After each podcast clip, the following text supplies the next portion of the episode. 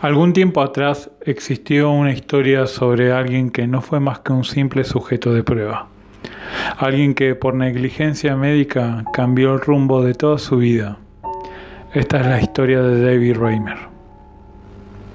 David Raymer nació con el nombre de Bruce, siendo gemelo junto a su hermano Brian en la ciudad de Winnipeg.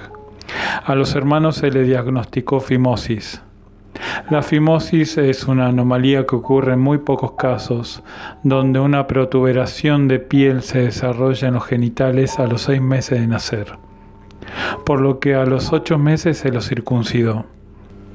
El médico encargado de realizar la operación utilizó un método de cauterización con corriente eléctrica. Este método quemó de manera agravada los genitales del bebé, siendo imposible recuperarse del daño. David quedó sin un órgano reproductor. La preocupación que tenían sus padres para que su hijo fuera feliz y pudiera tener una vida sexual normal les hizo tomar la determinación de llevarlo a Baltimore y de consultar la situación con John Mooney, quien era un psicólogo conocido por sus trabajos sobre los roles de género y el desarrollo sexual realizados a partir de un estudio de pacientes intersexuales. Además, fue uno de los impulsores de la teoría de la neutralidad de género, teoría que sostiene que la identidad sexual se aprende desde la infancia por aprendizaje social y que eso podía ser cambiado. El matrimonio Rimmer había visto a Moni de casualidad en un programa de televisión canadiense donde exponía sus teorías acerca del género.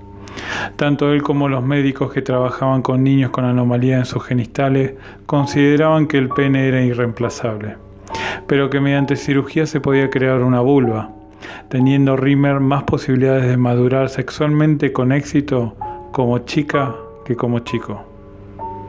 Finalmente Mooney convenció a los padres de que la reasignación de sexo iba a ser lo más beneficioso para Rimmer, por lo que cuando tenía 22 meses se le practicó una orquidectomía extirpándole los genitales. Se le sometió a un tratamiento con estrógeno y se le cambió el nombre por Brenda. Pero los padres no sabían que la intención de John Mooney era usar a David como parte de un experimento para probar su punto de vista de que la identidad sexual no es innata, sino que se determina por el entorno y la crianza. Mooney se encargó de la cirugía y del apoyo psicológico, y durante 10 años estuvo viendo a Rimmer una vez al año para evaluar el resultado de la resignación. El caso de Rimmer era único para estudiar la influencia del entorno en los roles de género. Mooney escribió sobre el experimento citándolo como el caso John Joan, donde describía un aparente éxito acerca de la personalidad femenina que David desarrolló lo que implicaba la viabilidad de la reasignación y de la reconstrucción quirúrgica, incluso en personas que no eran intersexuales. Para Rimmer, las visitas de control a Baltimore siempre fueron traumáticas. Cuando el psicólogo intentó convencer a la familia para implantar a Rimmer una vagina mediante cirugía, estos abandonaron las visitas de control. Desde que le practicaron la orquidectomía, orinaba a través de un agujero que se le habían practicado en el abdomen. Al iniciar la pubertad, le suministraron estrógenos para provocar el crecimiento de los pechos. Al dejar la familia de realizar las visitas periódicas, Mooney dejó de publicar sobre el caso, sin dar a entender que el experimento había fracasado. A los 13 años empezó a sufrir depresión y les dijo a sus padres que se quitaría la vida si lo obligaban de nuevo a ver al doctor Mooney. Siguiendo el consejo del endocrinólogo y del psiquiatra, en 1980 sus padres le contaron la verdad acerca de su resignación. A los 15 años Rimmer decidió asumir el papel masculino y se cambió el nombre a David. En 1997 se sometió a un tratamiento para revertir la resignación, que incluyendo inyecciones de testosterona, una mastectomía doble y dos operaciones de faloplastia, logró sentirse a poco completo. También contrajo matrimonio con una mujer y se convirtió en el padrastro de sus tres hijos. Cuando contó todo esto a Milton Diamond, un sexólogo que lo convenció para que lo dejara escribir su historia y así evitar que se repitieran casos como el suyo, obtuvo una gran repercusión internacional. Y en diciembre de 1997, John Colapinto publicó en la revista Rolling Stone su caso, logrando repercusión entre los círculos profesionales. Colapinto compartió los ingresos por la venta del libro con Rimmer, lo que lo ayudó a su situación financiera. Sin embargo, él tenía otro tipo de problemas. A la difícil relación con sus padres se sumó la muerte de su hermano Brian, motivado por una sobredosis de antidepresivos el 1 de julio del 2002. Incapaz de superar la culpa por haber salido bien en la circuncisión y asistir al sufrimiento de su gemelo, decidió quitarse la vida.